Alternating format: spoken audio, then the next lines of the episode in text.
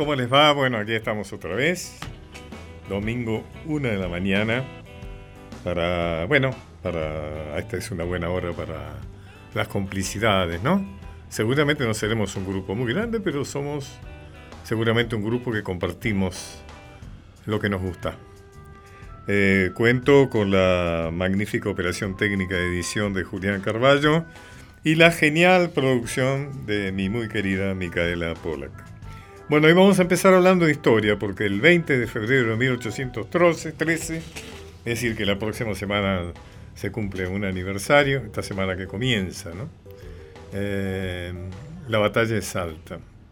Se enfrentaron las tropas patriotas al mando del general Belgrano y las realistas comandadas por el general Tristán. Yo suelo decir realistas y no españolas porque las tropas realistas estaban compuestas fundamentalmente por americanos.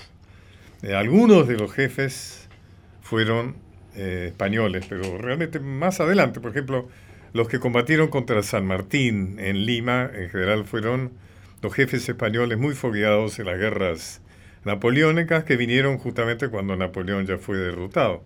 Pero las, primeros, eh, en las primeras luchas de nuestra independencia era entre oficiales y soldados americanos. Por eso alguno ha hablado de que en realidad eran guerras civiles. Por ejemplo, el jefe del ejército realista, Tristán, el general Tristán, era peruano. También el cruel Goyeneche, que ocupó una parte tan importante en esos tiempos de nuestra historia, también era alto peruano.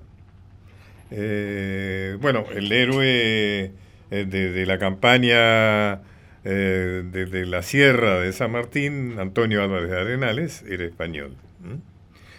Em, en la batalla de Salta se desplegó por primera vez en combate la bandera celeste y blanca, creada por Belgrano. Y me gusta más, como saben, hablar de azul y blanca. La verdadera bandera era más azulada. Ese color muy celeste, demasiado celeste que tienen Nuestra bandera de hoy se debe al triunfo de los unitarios contra los federales. Así como el color federal era el rojo punzó, el color unitario era celeste. A mí me gusta mucho más la bandera cuando la veo tirando al azul, que era el color original. Era celeste azulado cielo. Pero bueno, el celestito ese no, no es un color heráldico. Em, la batalla de Salta eh, es parte también de la desobediencia de Belgrano a la exigencia de Buenos Aires, después de algunas derrotas de los ejércitos patriotas, de regresar hasta Córdoba, fundamentalmente para defender a Buenos Aires. El Belgrano desobedece y libra la gloriosa batalla de Tucumán y luego esta batalla de Salta, donde también vuelve a triunfar. Una de las consecuencias de la batalla es preguntarse dónde estaría nuestra frontera norte hoy, de no haber sido por el triunfo de Belgrano en la batalla de Salta, que de alguna manera fijó los límites del norte, que luego, bueno, luego se perdería el Alto Perú, como se sabe, pero que también es el límite que defendió el Gran Güemes. Estamos hablando de la batalla de Salta, ¿y qué tuvo que ver Güemes con la batalla de Salta? No tuvo nada que ver porque Güemes estaba en Buenos Aires castigado por Belgrano, justamente por indisciplina. Y es en Buenos Aires donde lo conoce San Martín y lo sumará a sus tropas, como se sabe, con enorme beneficio. Otro aspecto de la batalla de Salta es la participación, eso lo destaca el historiador eh, salteño Frías, en la participación de las mujeres por ejemplo, una participación directa en el combate, como fue el caso de Martina Silva de Burruchaga, que, eh, como escribirá Frías, que aquella mañana montaron a caballo y que apoyándose la pequeña fuerza que había preparado, recorrieron la tierra que quedaba a espalda de aquellas lomas, que eran muy pobladas de campesinos agricultores, los recogieron a todos y los arriaron a la batalla. Esta acción fue decisiva para forzar la retirada del marqués de Yavi, que comandaba el ala izquierda del ejército realista, quien ya se había hecho fuerte rechazando la primera carga de Manuel Dorrego. Recordemos que Dorrego dirigió la caballería, una de las alas de la caballería del ejército patriota conducido por Belgrano. Eh, el otro aspecto de participación de la mujer eh, es no menos valioso, es la conquista de la voluntad del enemigo. Y justamente el marqués de Llave. El marqués de Llave tenía un ejército propio.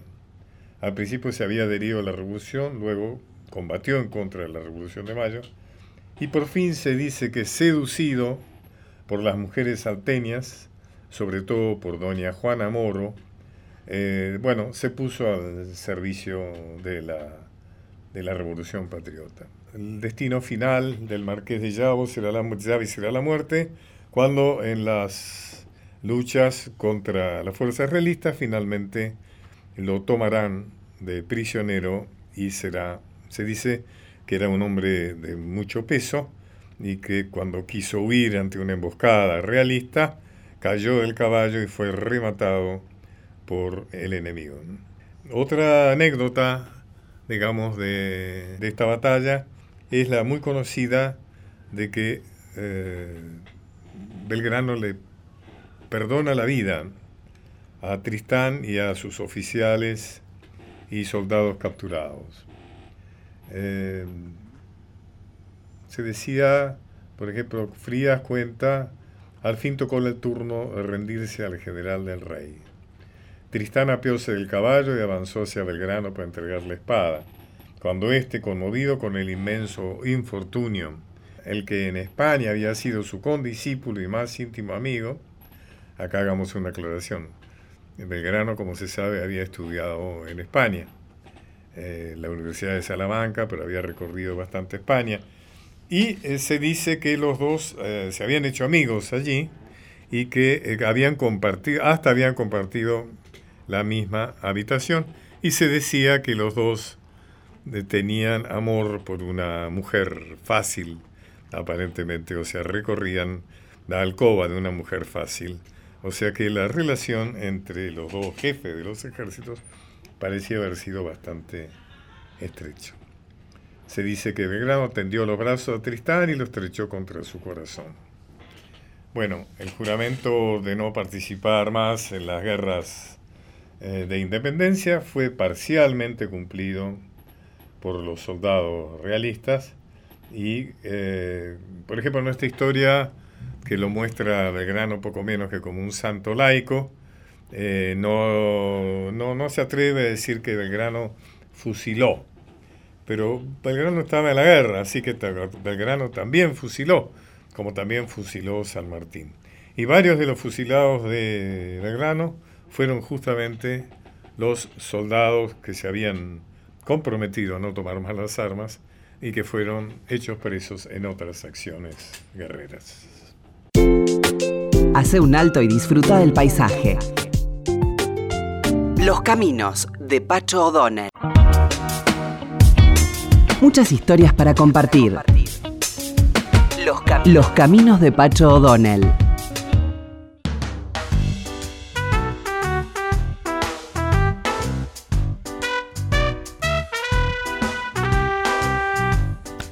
Bueno, aquí estamos para hablar de teatro con tres jóvenes eh, dramaturgos y directores. ¿no? Eso van a hablar, ¿por qué esa tendencia a escribir obras y dirigir las propias obras? Bueno, estoy con Ricardo Dubati, que es el coordinador de un muy interesante festival de novísima, bien, bien, bien, bien, así, bien marcado. Dramaturgia Argentina del Centro Cultural de la Cooperación. ¿Cómo va? Bello lugar donde realmente pasan cosas eh, muy buenas. ¿no? Recomiendo que vayan. Saben, ahí en Corrientes, justo enfrente del Teatro San Martín, eh, pasan cosas muy buenas. Y están también dos de los autores y directores del, festival, que son Ignacio Torres y Fabián Díaz.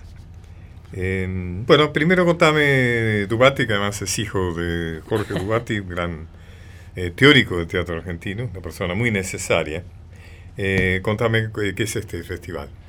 Eh, bueno, el festival consiste en una plataforma de visibilización para el trabajo de autores eh, que consideramos novísimos.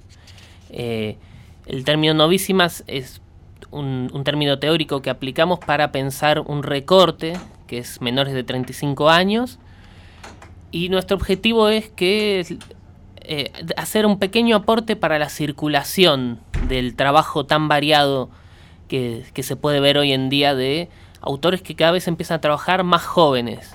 Eh, en ese sentido el festival se concentra en la idea de variedad. Nos interesa que se puedan ver propuestas muy distintas entre sí y que en ese encuentro de, diferencias podamos empezar a proponer elementos en común, que eso también se trabaja a partir del libro y de unas mesas teóricas que acompañan a las funciones. ¿Esta pieza se estrenan en el festival? Hay una pieza que se estrena, que en realidad ya se, ya se estrenó, claro. que es la obra de Pilar Ruiz, eh, de los héroes que no aterrizan en las Islas de los Cuentos, que es una... Es, se va a estrenar, o mejor dicho, reestrenar en, mayo, creo. Y bueno, trabaja la temática de Malvinas. Eh, así que esa obra... Interesante. todos los, todos los, todas las ediciones tratamos de incorporar algún espectáculo que, que tenga su iniciación, digamos, en, en, el festival como forma de estímulo. Vos, este, hay alguno de prima, prima obra, digamos, ¿no? Óperas primas. En este, en este caso, me parece que justo no hay eh, ninguno que sea su primera obra. Eh, Vos renunciás a presentar tu... No hay ninguna obra tuya, ¿no? No, mías no. El único autor menor de 35 años que no puede aparecer en, el festival soy yo. Bueno, quizás has tenido una actitud ética, ¿no? Que a veces no es frecuente. O sea, bueno, si lo organizás... Yo he ido a hablar muy bien de una obra tuya, no la vi, pero que se llamó El Títere, ¿puede ser? Sí, claro. Claro, sí, no, no la vi, no, me la perdí, pero algún día, pero parece que has eh, escrito y, estrenado otros. sí. Donde están, como dije, Ignacio Torres y Fabián Díaz. Eh, los dos son autores y directores de las obras, ¿puede ser? Sí. sí. ¿Por qué es eso? Hay una tendencia ahí, ¿no? Porque, eh, digamos, esto es más acentuado que antes, donde generalmente generalmente el rol de director y autor estaba separado. Sí, eh, en mi caso, eh, yo es la segunda obra que escribo y dirijo. Empecé, creo que sí, me entusiasmaba trabajar ese texto que había escrito y me entusiasmaba la idea de trabajar con actores que, me gustaran lo, que hacen. Y, de a poco igual me voy alejando. Esta es una obra que estrené hace dos años, eh, que tiene un título bastante largo, que es solo hay ligación si la complementariedad es exacta, con lo cual ya el título era muy complicado para dárselo a otro director. no, pero eh, no sé, de a poco me voy alejando, como que le voy dando más lugar al escritor y, que lo puedan trabajar otros directores también me interesa. ¿Te interesa también? Sí, entiendo que, que sí, que hay algo muy cercano en el texto que, uno escribe y, le dan ganas de trabajarlo. Debe pasar a mí me ha pasado con alguna obra mía, especialmente que se llama Lo frío y lo caliente, que es una obra que la he visto en muchas versiones, inclusive no solo en la Argentina, sino en España, en Brasil, en Uruguay. Pero además que se da mucho en, en las escuelas de teatro, o sea, porque es una obra para dos actrices. entonces la he visto también en las, en, las muestras de fin de año y demás. Realmente es apasionante ver de qué distintas maneras cada director puede tomar mm. el mismo texto. a, veces, a veces es deslumbrante, a veces, a veces me ha pasado que pienso que enriquece el texto. Y otras veces no, a veces pienso que realmente... ¿Por qué cambiaron este texto? Lo han demolido, claro. Y tampoco sin seguridad eso. Vos tenés dos actores, Joana Braña y Juan Ignacio Blanco. Sí. Y los que quieren verla pueden ir el 24 de febrero, 9 y media. Así es, viernes 24 de febrero en, en el, la cooperación. teatro, en el Centro Cultural de Cooperación. Recuerden, Corrientes 1543. Sí. Y bueno, vos estás con los hombres vuelven al monte, ¿no? Exactamente. Está bien. Sí. Em, volviendo por ahí a, tu pregunta inicial de, por qué dirigir y, escribir a la vez, yo también comparto eh, este texto para mí, no, es mi primer texto, eh, tampoco es la primera vez que dirijo un texto mío, pero este en particular tiene una, significación muy importante para mí. Trabaja también el tema de Malvinas, eh, como la obra que comentaban recién. Em, y yo lo, escribí en el 2012, el texto obtuvo un, premio del Instituto Nacional del Teatro que, me permitió producir la, puesta en escena.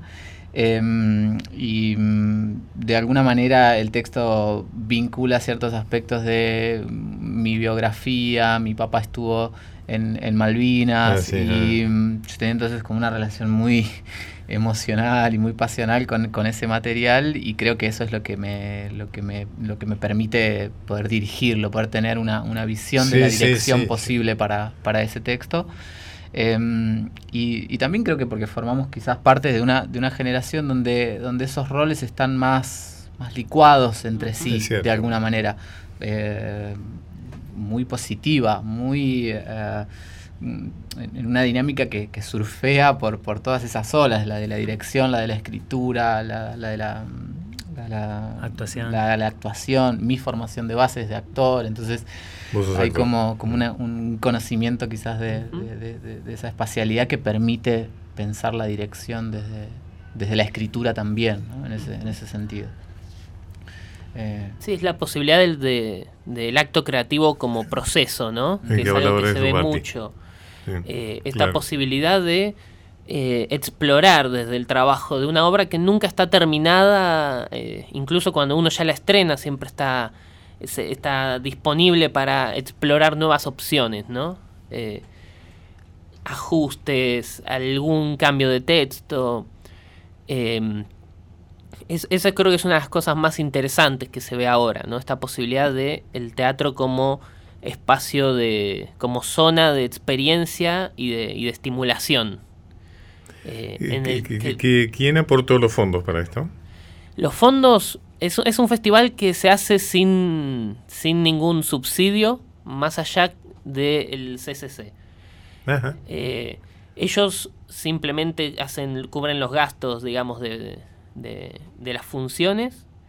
Hay un, hay un pequeño subsidio de, prensa que lo cobra la productora que hace la prensa justamente, pero después se hace todo básicamente a pulmón. ¿Prensa qué es? ¿El, diario la prensa? No, no, no. Eh, eh, es quien se encarga de, enviar los mails. Las sí, sí, sí, sí, ah, pero eh, ellos, ellos aportan un pequeño subsidio. Ok. o sea, el CCC nada Como no conocía esa, esa tendencia. Y el resto se hace todo con el apoyo de los elencos de, y, del Centro Cultural de Cooperación y también de los espacios amigos. Eso quizás es algo que ha evolucionado, ¿no? Yo tengo ya bastantes años, entonces he recorrido los hábitos de distintas generaciones, distintos tiempos. Antes era complicado montar un ahora es bastante más complicado que ahora, ¿no? Porque, ahora, porque ahora están el Instituto Nacional de Teatro, el Proteatro antes había que alquilar las salas, ¿no? Eso lo complicaba bastante. Había que comprar butacas, por ejemplo, ¿no? Te decían, bueno, está bien, pero tenés que garantizar que hay tantas butacas en un seguro, ¿no? Esa modalidad sí existe. Eso, sigue ocurriendo. Creo que se ha ampliado en todo caso el, margen de, posibilidades para, acceder a, la, a una sala de estreno. Sí, claro. Pero igual que con el cine, ¿no? Ahora es más, más barato filmar, ¿no? Ahora es posible filmar. Hasta he visto alguna excelente filmación con, con celular, ¿no? Hace mucho tiempo. Sí, claro. Pero, o sea que eso tiene que ver también con lo que estabas diciendo, como un proceso que uno mismo lleva adelante, ¿no? Escribe, la dirige, la presenta, este, bueno. Sí, y un espacio que también funciona como zona de, de, conocimiento, eh, no solo para el espectador, sino también para uno mismo, ¿no? En el proceso mismo de explorar el propio texto Está bien. Quizás desde, estas múltiples miradas, ¿no? Hay gente que eh, en la proliferación del rol del teatrista tenemos casos de gente que actúa, dirige, escribe y hasta en alguna que otra ocasión hace las luces. Eh, todos hemos hecho un poco de prensa, un poco de producción en esta mesa. seguro. Eh, ¿Por qué hacen teatro? Mira qué pregunta. Yo no puedo evitar hacerlo desde los 12 años. No puedes evitar. Qué buena respuesta.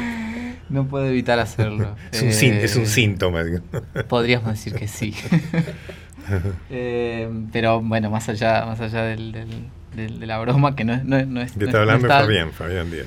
Em, yo empecé a hacer teatro muy, muy chico y, hay una voluntad mía que, siempre encuentra en, la materialidad escénica una posibilidad de, darle consistencia tal vez a una, a una manera de, ver, ¿no? de, ver el mundo y, de poder decir una serie de cosas en un formato que no es eh, ni historicista ni, ni, ni, político y a su vez sí, pero antes que eso es poético, es una mirada.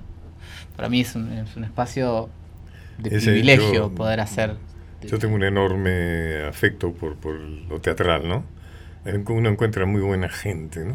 Lo que estoy diciendo es un poco esquemático, pero así como he encontrado gente muy complicada en la política, he encontrado muy buena gente en el teatro. Hay algo que se parece mucho al sentido de la vida, ¿no? sin mm. eh, volvernos demasiado grandilocuente.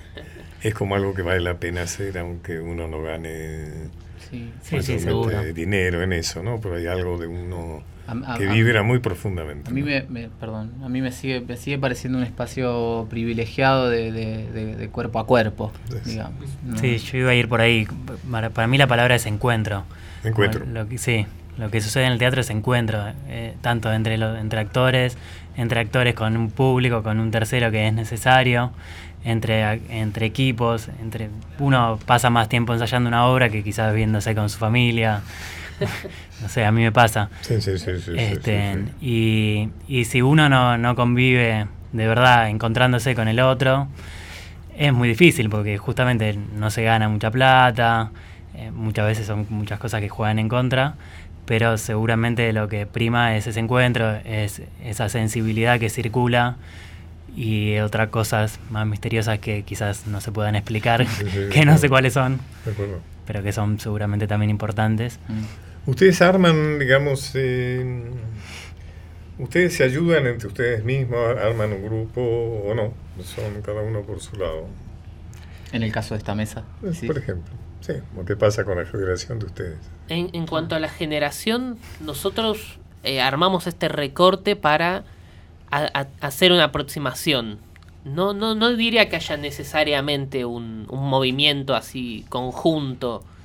Eh, se ve un trabajo común en cuanto a lo que es trabajar con poéticas diversas, ¿no? Cada quien busca su propia voz busca que el, que, el proceso de trabajo responda a sus vivencias, a su propia experiencia, que sea un trabajo personal, ya, ya no se escribe a la manera de, como en otros tiempos quizás se podía valorar más. Eh, eh, hoy en día se, se, se, focaliza mucho en las referencias que uno puede reunir en, en, sus vivencias, sean del cine, de la música.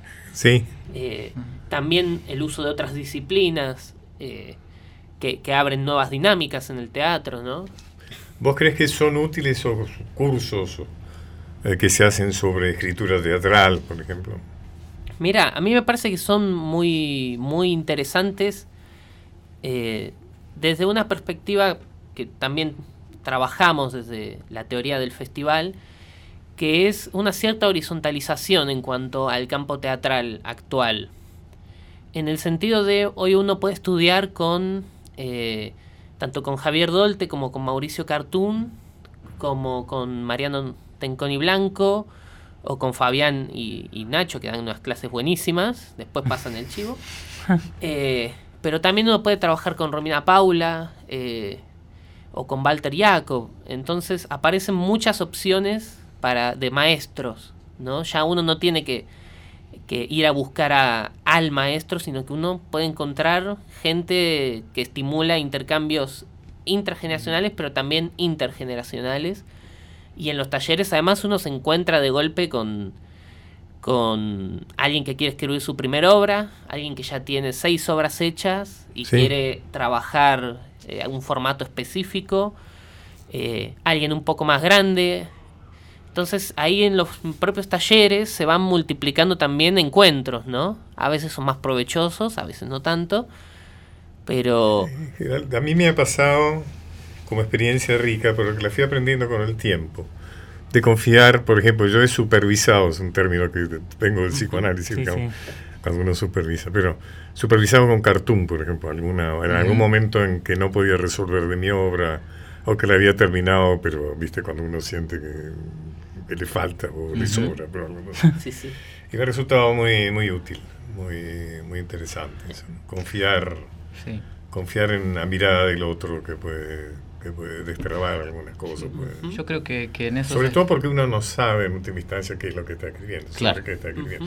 Exactamente. Entonces, bueno, que alguien por ahí te, te, te, ayude a saber qué es lo que estás haciendo. Yo creo que en esos espacios de, formación que cada vez son más y son más diversos, digo, la UNA, la Universidad Nacional de las Artes, tiene una maestría en dramaturgia, como, Lo, como la, la Escuela Metropolitana de Arte Dramático tiene una tecnicatura en, dramaturgia y además proliferan los, los, talleres y las clínicas y las supervisiones. Eh, pero a mí me parece que en esos espacios obran dos cosas que, que por lo menos a mí me han resultado de, mucha, de mucho enriquecimiento que tienen que ver, por un lado, esta distancia que comentabas vos de la propia obra, cuando uno la da a leer y a que otro la, la mire y la, y la observe. Y, mm, y, lo segundo, que, que, para mí es muy importante, tiene que ver con, con el contagio, que se da en esos espacios, con, cierto contagio de la, palabra. De, la, de la voluntad de escritura que tienen otros autores y que entra en juego con, la voluntad de escritura que uno tiene y de contagio de, poéticas y de intereses y, de backup de escritura y, de lectura que cada uno trae a sus espacios de, taller, que es, que es lo que empieza a convivir para poder escribir, básicamente. O sea, como podríamos decir, bueno, que ustedes como dramaturgos y directores recomiendan a alguien que nos está escuchando y que en este momento piensa que le gustaría escribir teatro? Uno siempre piensa escribir con mucha timidez, ¿no? Casi con mucha vergüenza. Sí, sí, bueno, que por ahí puede ser muy útil, ¿no?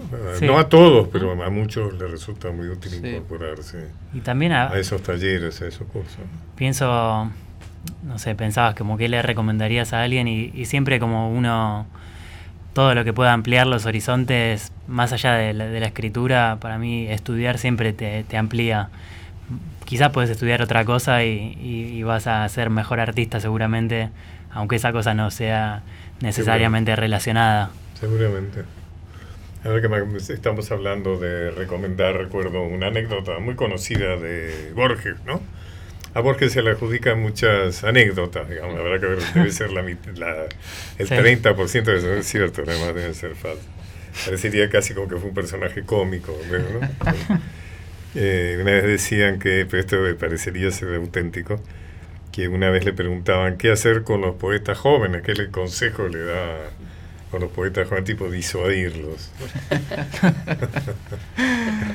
no, sé si no se podría dar a los hay que saber que van a tener unos escritores muy jóvenes, hay que decirle, bueno, que es fascinante, apasionante, que van a tener una vida difícil, que van a poder concretar algunas cosas, otras no.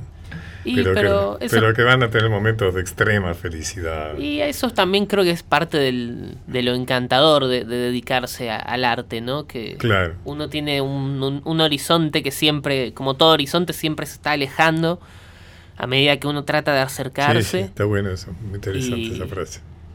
Y en ese sentido siempre hay como un terreno ahí para explorar, para conocer, ¿no? Y, bueno, como dice Luis Felipe Noel, el, arte es compartir algo que uno vio con otro, ¿no? Eh, creo que eso es una de las cosas más, sea teatro, poesía, cine.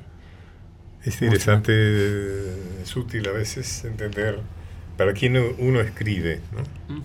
O para quién uno dibuja, porque uno pinta.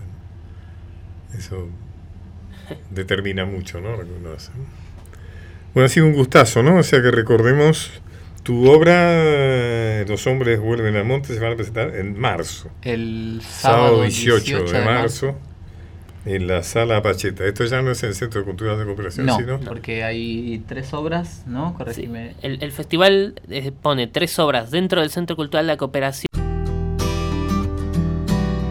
Los caminos de Pacho O'Donnell. Un puente entre el pasado y el futuro para entender el presente.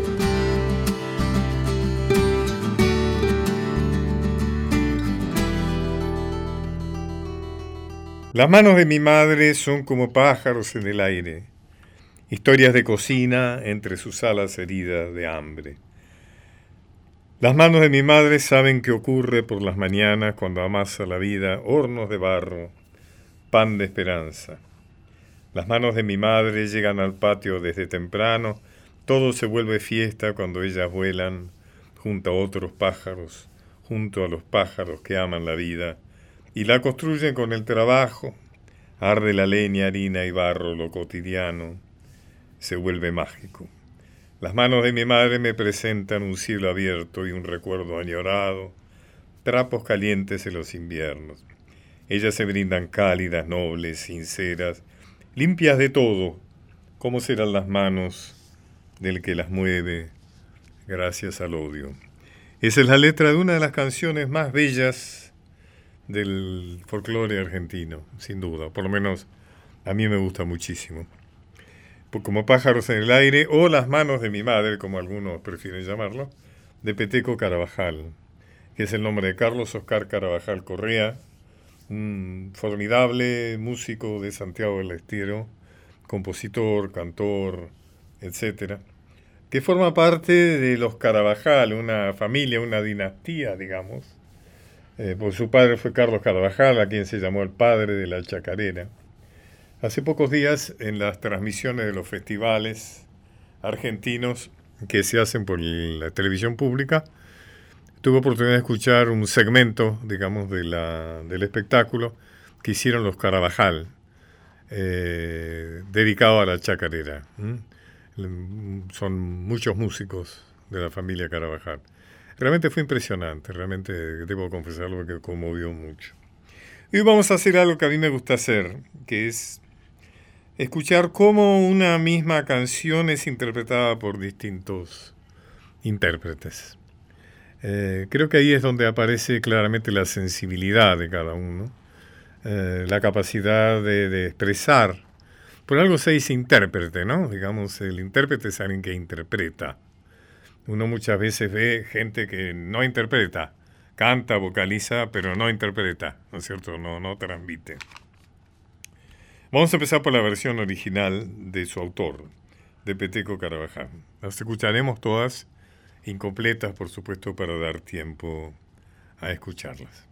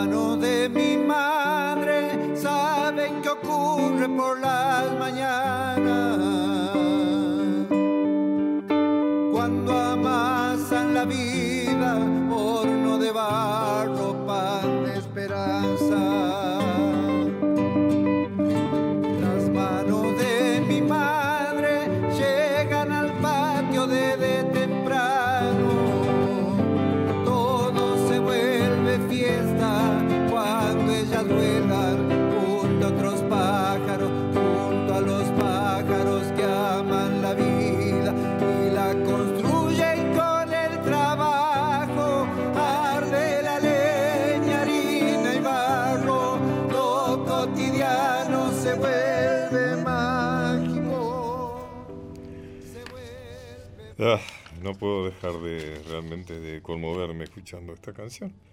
Bueno, y ahora nada menos que la versión maravillosa de Mercedes.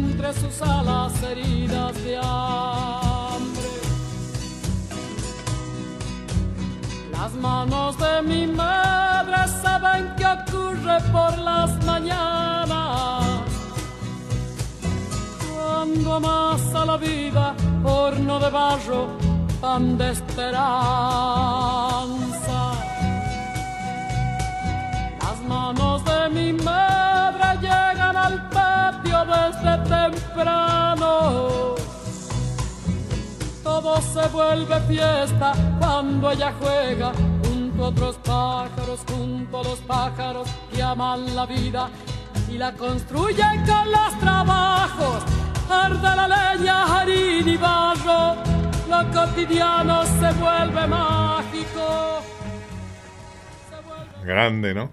Grande, Mercedes Sosa.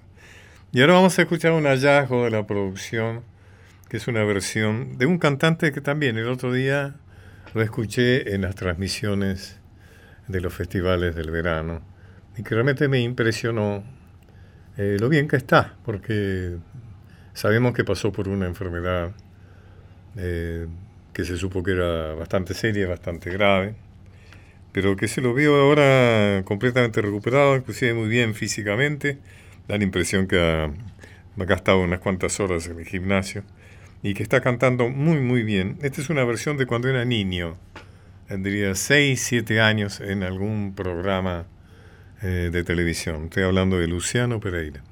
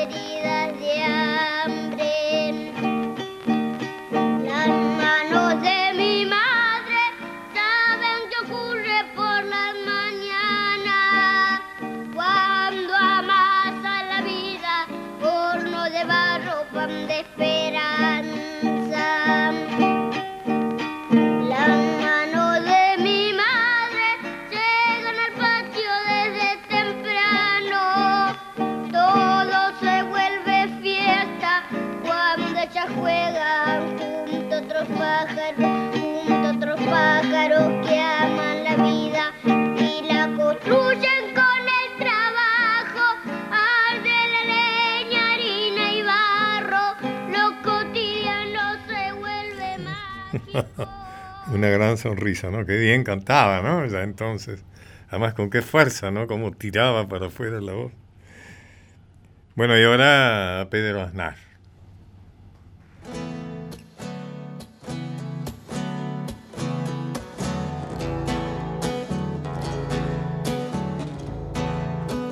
Las manos de mi madre parecen pájaros en el aire historias de cocina entre sus alas heridas de hambre. Las manos de mi madre saben qué ocurre por las mañanas. Cuando amasa la vida, hornos de barro, pan de esperanza. Las manos de mi madre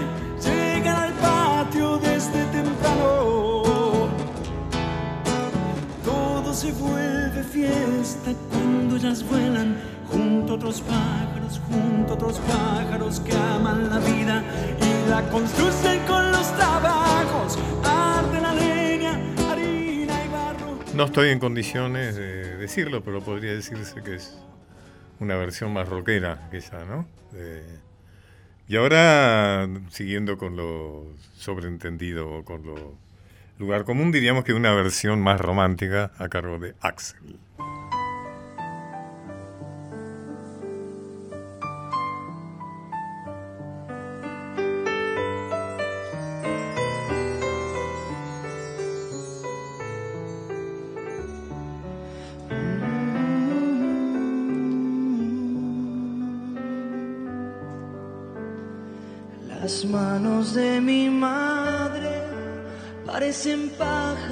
En el aire.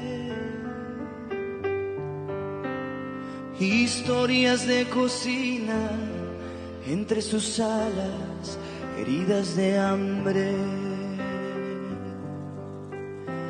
Las manos de mi madre saben qué ocurre por las mañanas.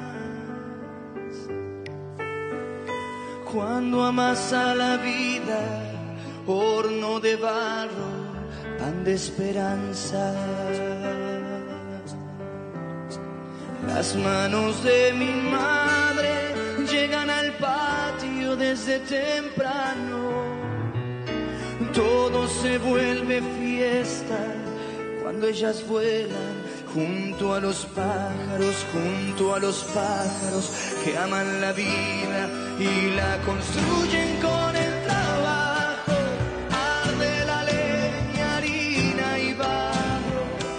cotidiano se vuelve mágico, se vuelve mágico.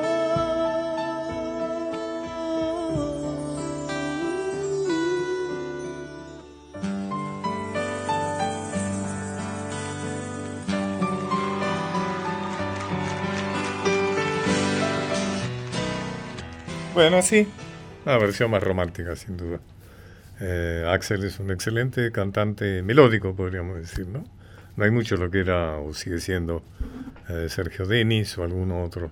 No hay muchos, ¿no? Hay bastantes por el mundo, de alguna manera Bublé en Estados Unidos, ¿no es? Algunos de esos también en Francia.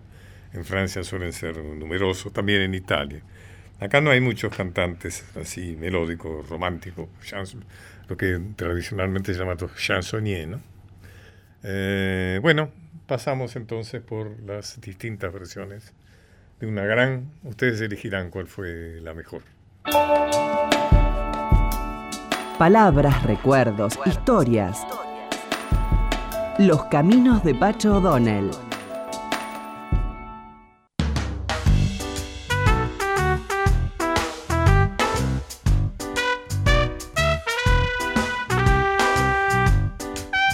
Como ustedes saben, a mí me gusta mucho el tema del humor. El humor es cosa seria, ¿no? También se lo tomó así Freud, que escribió todo un libro sobre el chiste, ¿no? Y que retomó Lacan, también hablando sobre la importancia del chiste, comparándolo también con el sueño. Eh, Bergson, Henri Bergson, filósofo, también escribió sobre el chiste, el humor. Alguna vez le voy a, en los próximos programas, ¿no es cierto, Micaela? Vamos a yo he rastreado ahí una colección de chistes del siglo II después de Cristo. Siglo III, es interesante. Se llama Filogelos. Es la colección más antigua de chistes que se conoce. Y, bueno, vamos a... Después también hay un humor maravilloso, un humor sufi, que también vamos a tomar algunas cosas de humor Me estoy dando cuenta que va a ser lindo traerlo acá al programa porque sé bastante de eso. Y hoy me voy a dar el gusto de volver a pasar, porque no es la primera vez que lo hacemos, una joya del humor. Y me va a gustar que lo escuche Julián Carballo, que es nuestro operador, si es que nunca lo escuchó. Porque es una joya del humor eh, a cargo de Gila, Miguel Gila, ese gran humorista eh, español que debió exiliarse por la guerra civil española en la Argentina, vivió muchos años acá y marcó verdaderamente huella. No está haciendo recordado como debería, ni en España ni en Argentina. Pero bueno, eh, con el honor de recordarlo en esta, en, esta, eh, en esta grabación de poco más de cinco minutos. Recordemos que él se exilió de la guerra y está tomándose en solfa la guerra. Se llama Es el enemigo. ¿Es el enemigo? ¿Ustedes podrían parar la guerra un momento? Que si pueden parar la guerra un momento. ahora sí, le escucho. Este, le quería preguntar una cosa. Esto, no, ¿ustedes van a avanzar mañana? ¿A qué hora? Entonces, ¿cuándo?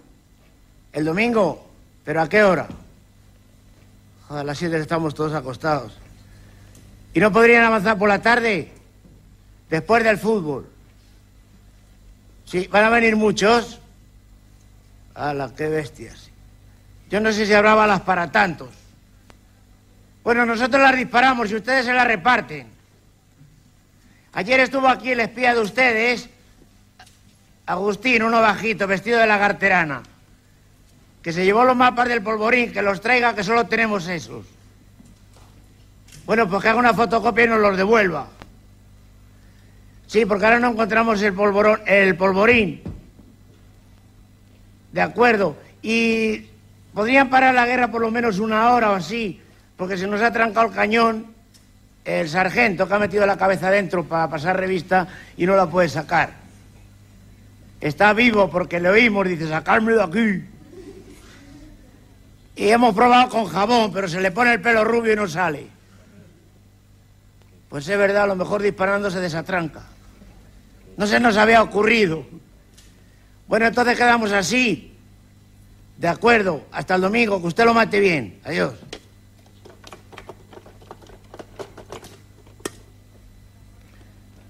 En la fábrica de armas está el señor Emilio, el ingeniero, que se ponga de parte del ejército. Señor Emilio, que le llamo para un asunto de reclamaciones, que de los seis cañones que mandaron ayer vienen dos sin agujero. Pues estamos disparando con la bala por fuera. O sea, al mismo tiempo que uno aprieta el gatillo, otro corre con la bala. Sí, pero se cansa y la suelta. Pues no sabemos dónde, porque como no vuelven... ¿Y ustedes no venden los agujeros sueltos?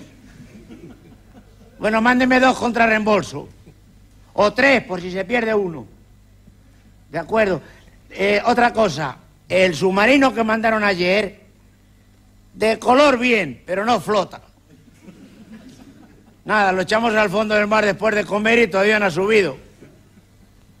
O sea que era un barco. Joder, pues nos costó un trabajo hundirlo. Claro, pero con una cosa de ese precio se manda por lo menos un folleto. No mande otro que se estará todo mojado. Y le quería preguntar, ¿a cómo están las ametralladoras? ¿Y si compramos dos? No tenemos, estamos usando un fusil corriente y lo dispara un tartamudo. Claro, pero no es lo mismo, no mata igual. Y tampoco tenemos tanques, usamos un 600 con un enano. Y en lugar de disparar, insulta. Bueno, no mata, pero desmoraliza. Y en aviación nos queda un paracaidista, pero valen solo para una vez, porque los estamos tirando sin nada, por ahorrar, al pelo. Y tampoco tenemos caballería, estamos enseñando a galopar a los más bestias. Van bien, dan coces y ahí comen pienso. Bueno, entonces me va a mandar dos misiles en, económico, un cañón antiaéreo, me lo apunta. No, no, en, en la nota para pagarlo a fin de mes. Y, y nada más, y balas surtidas. Bueno, ah, que le quería preguntar, ¿está ido a comprar un avión para nosotros un soldado que se llama Julito, que el padre es pescadero, que tiene una hermana que se va a casar, que tiene un lunar en la cadera, según se sube a la derecha? Sí, que se ponga. Julito, ¿tú te has sentado encima del caballo del capitán? Un caballo marrón con moscas. Mírate debajo, a ver si lo tienes. Pues tráeselo, que van todos al galope y él corriendo detrás. Y que te venga rápido, que te estamos esperando para avanzar. No dice el comandante que avanzamos todos juntos o nada. Está bien, te apartamos lo tuyo y luego lo avanzas solo. Bueno, hasta luego. Sí. Ah, tú has salido con un espía. Sí, que creías que era una chica rubia, pues es un espía. Bueno, como quieras, allá tú. Bueno, vente pronto, hasta luego. Sí, que yo voy a llamar al comandante para decirle que ya ha llamado. ¿Qué tal, mi comandante? No me diga. ¿Y qué ha pasado? Y el... O sea que estaba mal, mal aparcado el tanque y se lo llevó la grúa. y, y es mejor que terminemos la guerra, porque mientras vamos a buscarlo y todo, nos han breado. Bueno, yo me voy para mi casa. Si acaso hay algo, me escribe y vuelvo. Adiós.